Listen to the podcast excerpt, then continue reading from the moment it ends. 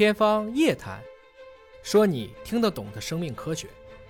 刘老师，今天来向您请教一下营养方面的话题啊。呃，关于怀孕之后，很多家人就开始对这个孕妈妈百般的呵护照顾，嗯，各种炖汤啊，各种补品啊，就纷纷就上来了。那孕期之间的营养到底应该怎么做，才是从营养科的评价体系是对的？您说这问题，我还真的是挺想说一说的。因为这几年呢，我们确实是在孕期啊建立了一个营养评价的体系。过去呢，不觉得怀孕这个事儿啊是需要医生介入去，需要医院来管理的。那更多的还是一个孕产保健、产科的事情。那么现在呢，发现呢，在孕妇群体当中啊，就这么一个黄金年龄啊，这么一批呢得到重点呵护的人群，它其实出现营养问题的几率呢还是蛮高的。哦，所以呢。重视是对的啊，就婆婆妈妈们来啊帮忙，这个是特别对的，特别有必要的。当然，至于这个做法吧，是不是有针对性啊，是不是能解决问题，那就难说了。天天炖鲫鱼汤、猪头汤，反正都是肥的东西比较多。其实说到鲫鱼汤，我还挺喜欢的，因为我们经常会推荐给孕晚期的妈妈啊，它算是一个相对比较低脂、高蛋白的，然后呢，消化吸收比较容易的。又富含一些像水产里面的脂肪酸的一个好的食物，但是呢，如果从头吃到尾的话，这个倒未必，因为早期的营养需求、孕中晚期都不一样。嗯，那应该怎么样的来科学的面对孕期的营养呢？就是所谓科学吧，其实我觉得现在更多的是体现在精细化和个体化上面，因为每个人呢，他一路走来背景是不同的，每天的饮食啊、环境啊，还有。工作精神压力啊都是不同的，包括每个人选择的这个营养补充也是不一样的，所以就造就了它不一样的营养基础。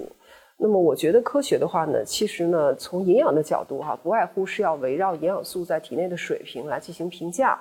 进行区分，然后判断出来到底它缺什么嘛。如果它缺，那就应该呢及时的去纠正。那纠正完了还得要再看一看纠正的效果有没有达到，是吧？那么，所以我们现在在临床上呢，还是比较注重呢，在孕期营养素的管理。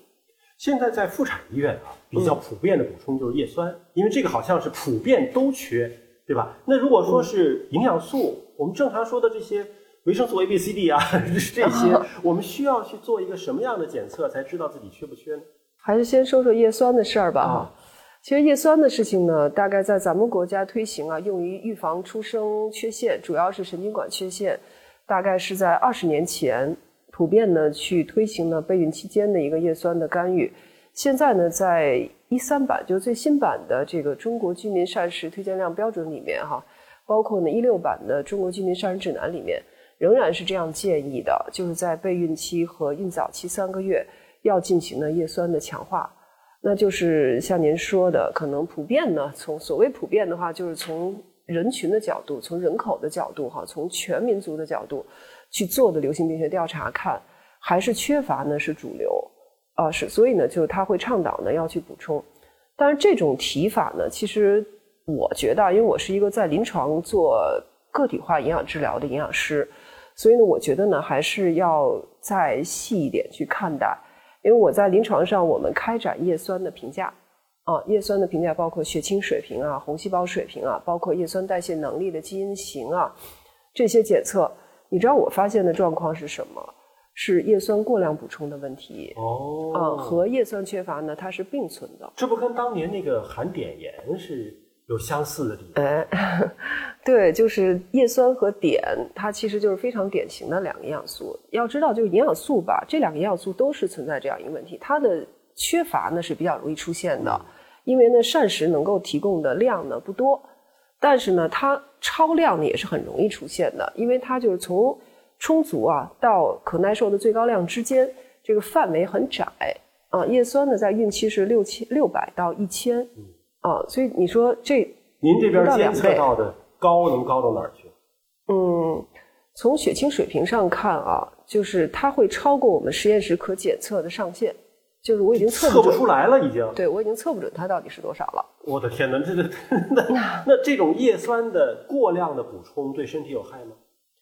现在确实有非常多的研究啊，发现了一些相关关系。但是呢，在这种公众媒体上呢，我觉得没有必要呢把这些没有确定证据的事情呢过多的去渲染，以免呢造成大家对这个事情的一个紧张。但是呢，确实呢，我们觉得哈，从营养素的层面呢，它应该是适度的补充。嗯，哦，相信所有人都是同意的。也就是说，即便像叶酸已经是全民皆知的普遍补充的营养素，嗯，也应该精准的来对待。您说的对，不是说别人吃我也吃，或者别人吃多少我也吃多少，其实是不同的。对，也许我们是因为我们学界啊对这个问题的认识呢还不够准确或者不够全面，可能在经过一段时间的这个经验的积累，我们就会知道什么样的剂量哈，在什么样背景的人群。累积补多长时间是合适的，就可以很好的解决问题，也不需要检查，那我就可以有把握的知道。但是目前呢，这个证据呢还是不够的，因为在临床呢，真的做个体化的这种叶酸监测的机构呢还是比较有限的啊。相当于现在您虽然是发现了这个问题，但是还没有办法给出一个适应全国孕妈妈的一个叶酸的补充准确的量，还给不出来吗？嗯，我们其实是给出来了一些办法，但是这个办法呢，其实还是停留在业界，就是医生之间交流的这个水平。这个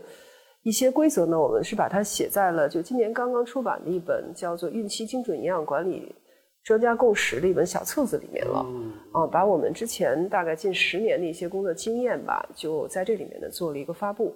啊，不光是我们啊，也包括我所谓我们，就是指我们在做这件事情的一堆人，临床医生的专家团队，对，大家达成了一个共识，对。但是可能像全民推广，可能还需要一个时间，是对，因为中国地大物博呀，然后不同的种族、不同的种群嘛，它可能整个的特点全都不一样，包括遗传背景可能都会有一些不同，对，物产也不一样，嗯然后这样面临的孕期的问题啊。对缺乏预防的这个需求也不一样，嗯，就是从叶酸的角度看的话呢，历来的数据都是北方呢比南方缺乏要严重，嗯，对，尤其是越往北，越往这个荒漠地区，它这个物产呢是不够丰富的，蔬菜瓜果少了吗，没错，然后呢，可能整个人均收入水平也低，物流啊也差，所以呢，它就一直都还会比较容易受到叶酸缺乏的困扰，但是呢，在相对发达地区的话呢，哈。就是营养补充剂的干预，可能在备孕阶段非常长的时间里面，就会持续的去接受这个营养补充剂的干预。我不知道您有没有周围朋友哈，因为年轻人嘛，可能有适龄受孕的朋友，他们会交流呀，呃，海外买回来的什么好东西哈，保健品，对，大家都已经吃起来了，对对对。然后孕妇奶粉，还有一些强化食品，里面呢可能。唯一不会缺的就是叶酸，嗯，但是这个一叠加在一起，就非常容易超过刚才我说的这个两倍的一个范围，嗯，哦，所有人都知道的叶酸，经过您这么一讲，我发现也并不是像我们原来那样认为的啊，从医院拿出一小瓶叶酸来，我们就万事大吉了，其实还是应该精准对待。